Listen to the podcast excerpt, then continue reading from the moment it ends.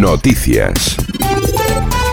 Llegamos a las 2 en punto de la tarde, la sintonía de 90 Radio. A esta hora de la tarde tenemos en el exterior de nuestros estudios una temperatura que alcanza los 20 grados centígrados. Vamos a dar comienzo a contarles toda la información. El Patronato de Turismo de Almuñécar Herradura puso en funcionamiento hace seis meses su nueva ventana digital.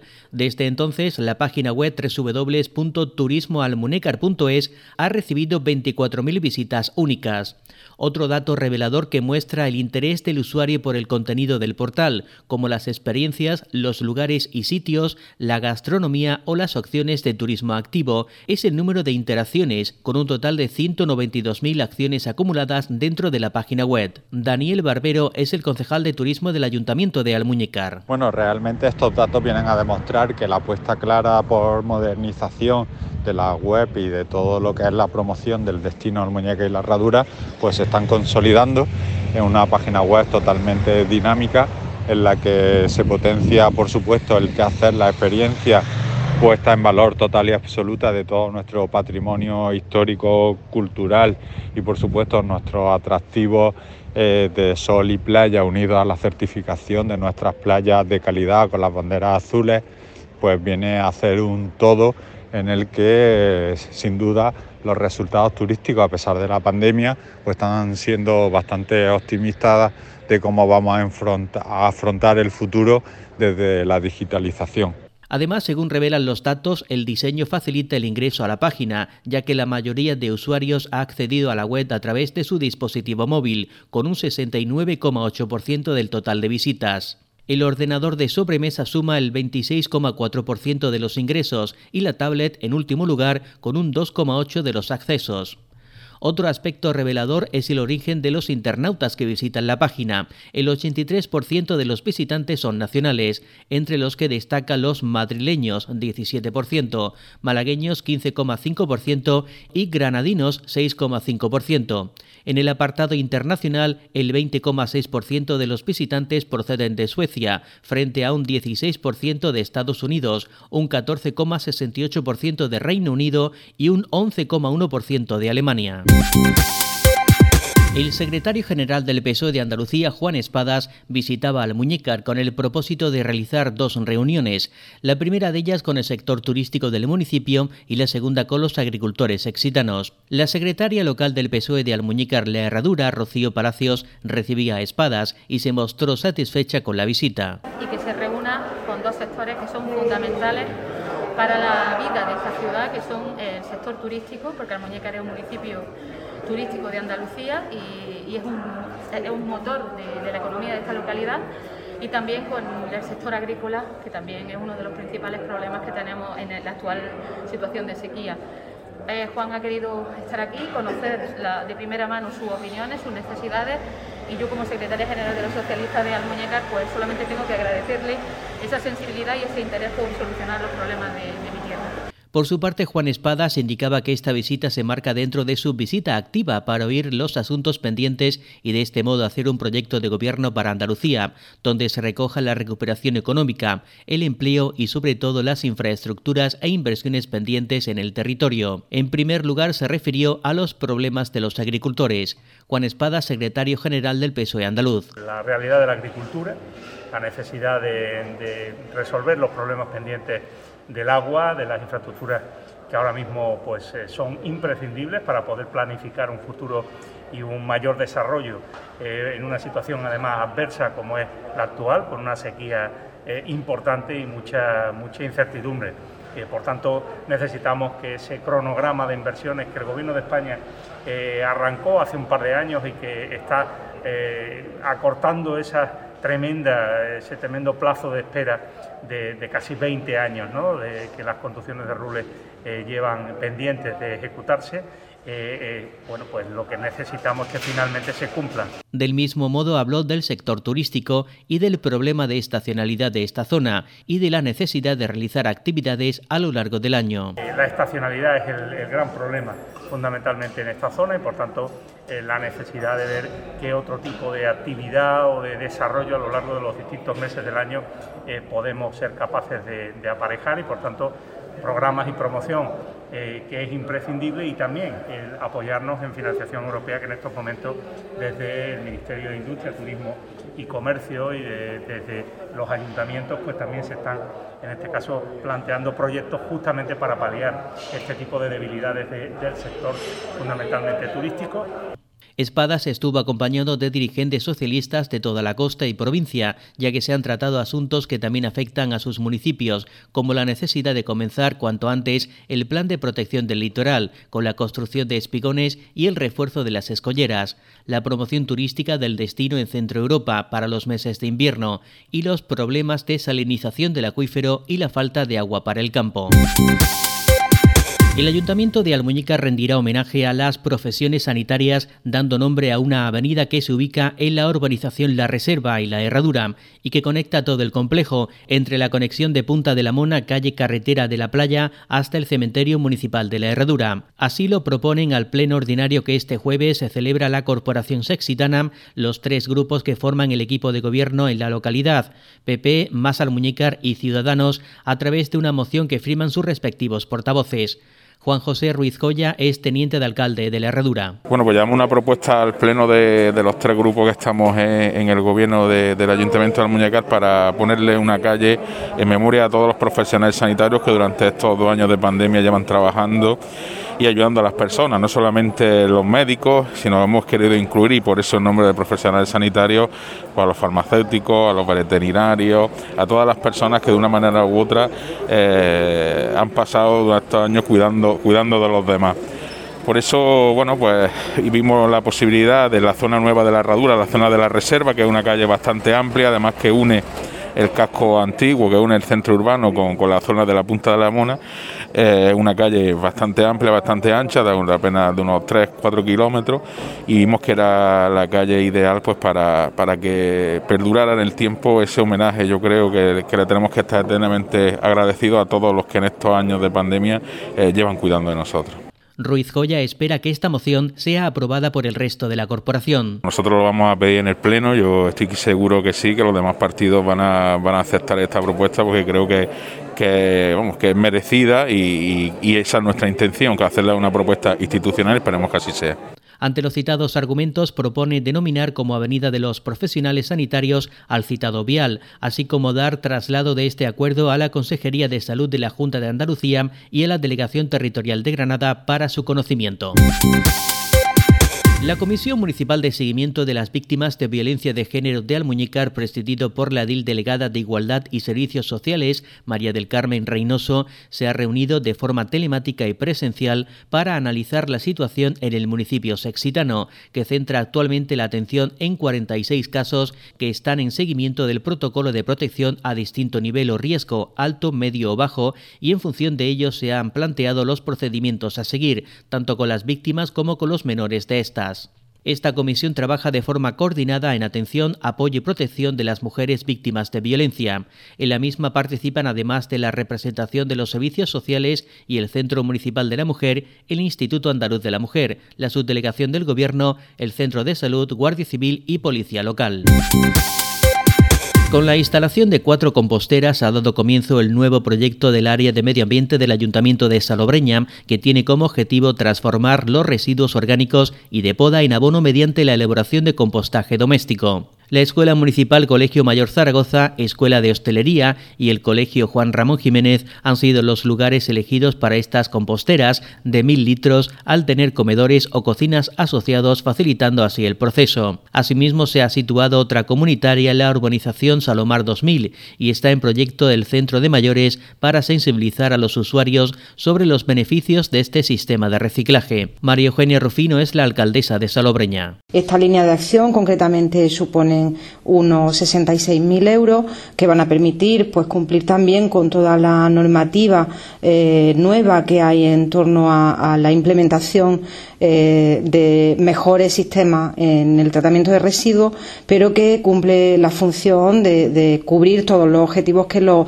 ejes fundamentales de los fondos europeos marcan a los municipios para que realmente supongan una transformación de los mismos. En esta línea y en el resto de líneas, en todos los aspectos, pues tanto desde el punto de vista turístico como de desarrollo sostenible de nuestra localidad venimos trabajando incansablemente y bueno, pues con esta eh, subvención y otras que están llegando se están viendo los resultados de este trabajo.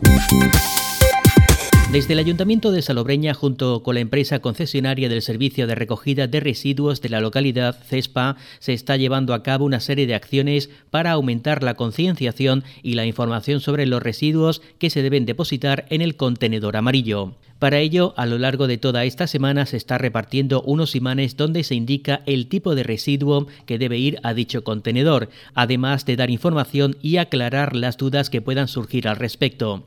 En una segunda fase de esta campaña está previsto agrandar la boca de los contenedores amarillos para facilitar la intrusión de los envases. Como proyecto piloto se hará en tres puntos del municipio, en el mercado municipal, urbanización Mare Nostrum y la zona de correos. También se colocarán pegatinas informativas donde se indicará que se pueden depositar este tipo de residuos cualquier día de la semana a cualquier hora. Por último, un camión adaptado para la recogida de papel, envases y cartón realizará un servicio puerta a puerta en el casco histórico, así como para las naves del polígono industrial. El concejal delegado del área, Luis Cano, espera que estas acciones de concienciación contribuyan a mejorar el reciclaje del municipio y así disminuir el impacto medioambiental que genera una incorrecta separación de los residuos. El Salón de Actos de la Diputación de Granada ha acogido la jornada Despoblamiento y Desarrollo Sostenible, Estrategias desde el Territorio, una sesión organizada por el Fondo Andaluz de Municipios para la Solidaridad Internacional y la Diputación de Granada, en el marco del ciclo de seminarios de la iniciativa ODS Andalucía, para analizar los desafíos de las administraciones públicas en la lucha contra el fenómeno de la despoblación dentro de la Agenda 2030. La jornada ha servido para poner en común distintas experiencias y estrategias para abordar el reto demográfico, así como para establecer unas metas desde los ámbitos locales y promover la alianza entre instituciones para mejorar las condiciones de vida en el medio rural a partir de un modelo de desarrollo territorial equilibrado y sostenible. Oímos al presidente de la Diputación de Granada, José Entrena. Al final se trata de de, la cooperación, eh, se trata de gobernanza, se trata de corresponsabilidad. Sabemos que este reto demográfico, en una provincia como la de Granada, que tenemos 107 municipios que llevan perdiendo población en los últimos en los últimos 20 años, ¿no? que no se puede afrontar por más buena voluntad que le pongamos desde la propia Diputación o siquiera desde los propios ayuntamientos y que necesitamos el concierto de todas las instituciones y no solamente de las instituciones, sino un pacto, un pacto social, económico y social que permita revertir este fenómeno. En esta misma línea se ha pronunciado el presidente de la FANSI y de la Diputación de Jaén, Francisco Reyes, que ha señalado la importancia de crear sinergias entre gobiernos locales y entidades de ámbito municipal para avanzar hacia la sostenibilidad social, económica y ambiental de los territorios. Creo que la jornada de hoy nos va a permitir poner en valor experiencias, conocer qué se están haciendo en otros territorios en aras a conseguir ese objetivo fundamental, esa igualdad para lo que se necesita infraestructura y servicios de calidad, pero también que los territorios puedan ser espacios de oportunidades. ¿no? Por su parte, el secretario general para el reto demográfico del Ministerio de Transición Ecológica, Francés Boya, ha destacado las medidas adoptadas por el Gobierno de España. Se han puesto en marcha ayudas para municipios de, menos de 5.000 habitantes. En este caso, en la provincia de Granada, ha habido 58 municipios que, se han, eh, que han solicitado estas ayudas por un importe de 32 millones de euros. Se ha puesto en marcha un plan de sostenibilidad turística donde más de 200 millones de euros han ido al, al, medio rural. Se ha puesto en marcha un plan único con una cantidad histórica de dinero, 250 millones de euros, para que en el próximo año podamos ya tener prácticamente el 95% de nuestros hogares, polígonos industriales, empresas conectadas a, a más de 100 megas. La tasa media de criminalidad en la provincia de Granada se sitúa en 2021 en 34,4 delitos por cada mil habitantes, lo que supone situarse casi tres puntos por debajo de la tasa andaluza, que se fijó en 37,2 y casi siete puntos también por debajo de la media nacional, que fue del 41,3 puntos, según recoge el balance de criminalidad correspondiente al cuarto trimestre de 2021 elaborado por la Secretaría de Estado de Seguridad del Ministerio del Interior. Se da la circunstancia de que esta tasa es la más baja registrada en la provincia en los últimos 12 años, exceptuando 2020, que se considera excepcional por las consecuencias de la pandemia que redujo la movilidad ciudadana. Inmaculada López Calahorro es la subdelegada del Gobierno en Granada han bajado significativamente los robos con fuerza en establecimientos, la sustracción de vehículos o los homicidios dolosos o asesinatos, mientras que han subido las agresiones sexuales con penetración o contra la propiedad intelectual e industrial. Las labores de la Fuerza y Cuerpo de Seguridad, además, han permitido esclarecer casi el 50% de las infracciones penales en 2021. Ello en parte se debe también al incremento de las plantillas tanto de Guardia Civil como de Policía Nacional, que en el último año aumentó en 157 agentes en ambos cuerpos. A diciembre de 2021, la provincia contaba con 3.009 agentes, 1.853 de la Guardia Civil y 1.156 de Policía Nacional. Con estos datos podemos decir que Granada es una provincia segura. Esta misma tarde comienza la décima edición de la muestra de teatro del siglo de oro Trópico de Europa. Para hablarnos de esta muestra tenemos con nosotros al concejal de Cultura del Ayuntamiento de Almuñécar, Alberto Manuel García Galaver. Buenas tardes. Muy buenas tardes. Eh, la muestra comienza hoy, pero no es precisamente una representación teatral. Díganos, ¿qué podemos ver esta misma tarde en la Casa de la Cultura? No, hoy tenemos pues un curso, un curso que va a tratar estos, estos días, 23, 24 y 25, sobre precisamente sobre representación teatral y, y lo que siente un actor al subirse a un escenario y cómo y cómo distintos tipos de cómo de la interpretación y cómo cómo lo puede interpretar.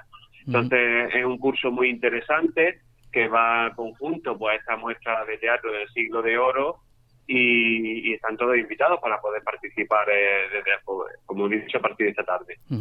Vamos, si le parece, día por día, ¿qué podremos ver el próximo viernes?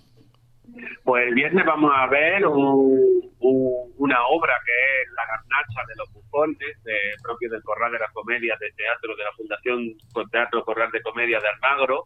Es una representación clásica basada en, pues, en el teatro del siglo de oro, donde podemos ver pues, distintas distintas interpretaciones sobre sobre sobre este siglo de oro va a estar muy interesante porque es una mezcla de tragicomedia y va a estar bastante interesante.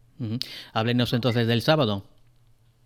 Y el sábado pues vamos a tener pues, una obra grande que es Nice, la tragedia de Inés Castro, de la compañía Nao de Amores, que, que ha recibido numerosos premios por esta obra, es un poco más, más drama, y, estoy seguro pues que, que, será del gusto de todos los espectadores porque es una gran obra que, como he dicho, ha recibido numerosos premios. ¿Y ya para el domingo? Y ya pues terminamos el ciclo con el gran, con el Teatro Abadía, con el gran José Luis Gómez, que nos presenta su interpretación del Mío Cid. Es un monólogo, un monólogo junto a un piano, y pues esta interpretación del Mío Cid y especial pues, de la juguería del siglo XXI. Eh, como todos saben, pues José Luis Gómez es uno, uno de nuestros mayores actores pues con numerosos premios, numerosas eh, representaciones a ver, pues, pues cerca tiene el actor tiene ya cerca más de más de 80 años, es también medalla de oro de, Andalucía y qué mejor que representarla pues prácticamente por el Día de Andalucía eh, pues esta, su, una de las grandes obras como él dice. Eso será el domingo día 27, pero es que el, domingo, el, lunes día 28 tendremos un encuentro con este actor, ¿no? Claro, el mismo lunes 28 por la mañana tendremos, después de su obra, pues tendremos un encuentro con este actor, que es una mesa redonda, una tertulia, pues donde todo el que quiera puede asistir pues, a, a, conversar con él y que él nos explique, que nos diga, pues que nos hable de su trayectoria y, y como he dicho, pues más de más de 60 años que lleva subido a un escenario. Eh, tenemos tres obras en esta muestra de teatro. ¿Cuál, de su punto de vista, puede ser la más importante, si es que la hay? ¿La más, perdona? La más importante de las tres, o si es que hay una más importante desde pues su punto de vista. Son todas importantes. Evidentemente, pues ve a José Luis Gómez en un teatro, eh, es una de las grandes figuras teatrales que hay que verla. Y, y, yo creo que hay que acompañarlo y verlo porque, como he dicho, uno de nuestros máximos actores que tenemos a nivel nacional y después las demás obras son los dos con una altísima calidad que han recibido numerosos premios numerosos y una crítica muy buena tanto de público como de, crítica teatral.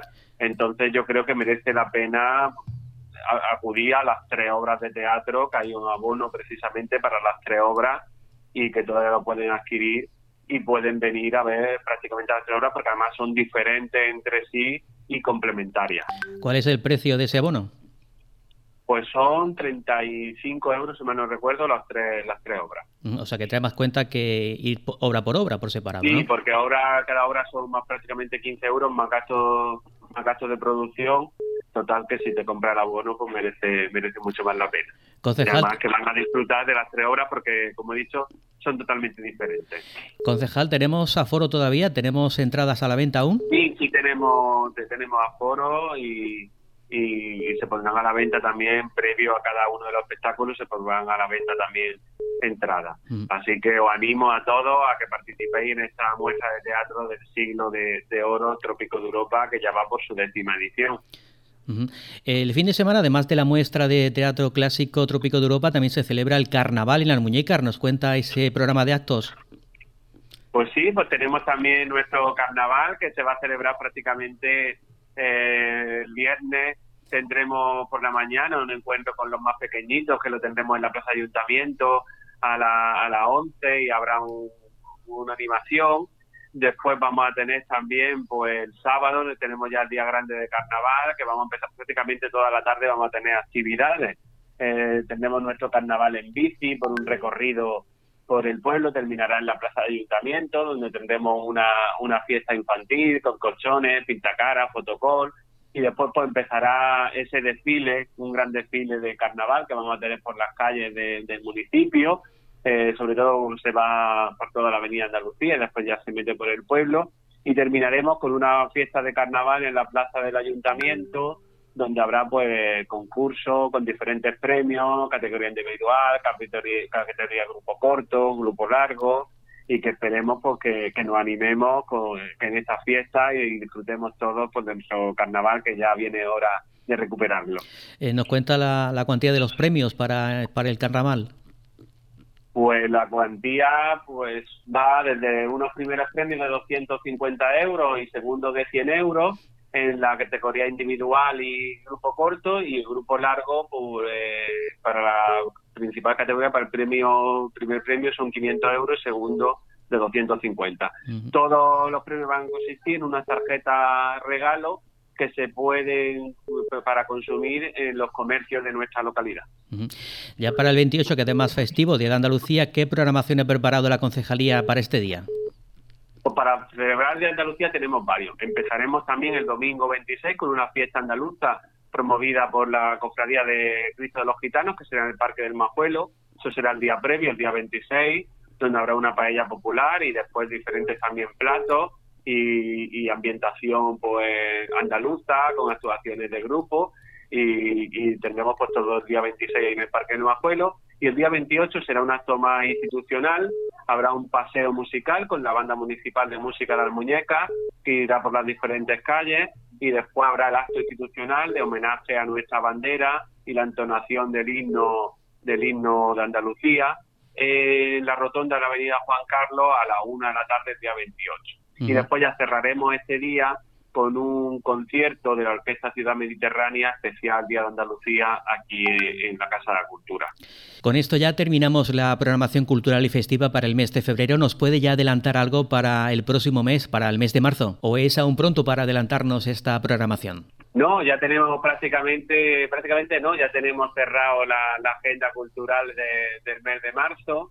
Eh, viene, viene pues, hay dos grandes, dos grandes eh, espacios en la agenda cultural del mes de marzo. Uno es el Día de la Mujer, donde va a haber pues, espectáculos musicales, va de mujer, va un especial de, blues dedicado a la mujer, eh, conciertos de piano también dedicados a la mujer, de juventudes musicales, eh, presentaciones de libros también en torno pues, a, la importancia de, femenina en, en nuestra sociedad. Y después, por otra parte, va también, pues ya empezamos pues ese ciclo de Semana Santa con todos los pregones de tanto el oficial que será el 5 de marzo como seguidamente pues todos los pregones de distintas cofradías eh, de distintas cofradías en nuestro municipio. Así que en torno a esas dos grandes eh, efemérides irá, irá la, agenda cultural del mes de marzo. Pues eh, Alberto Manuel García Glaver, concejal de Cultura y Fiestas en el Ayuntamiento de Almuñeca, gracias por atender la llamada de 90 Radio. Gracias a vosotros siempre. Un saludo. Un saludo. Por el momento es todo lo que tenemos que contarles en esta jornada del miércoles, eh, día 23 de febrero de 2022. La próxima cita informativa será a partir de las 8 de la tarde en esta misma sintonía, sintonía de 90 radio, a través del 103.9 FM y 87.7 para la herradura. Recuerden que permanentemente se pueden informar en www.90.info. Noticias.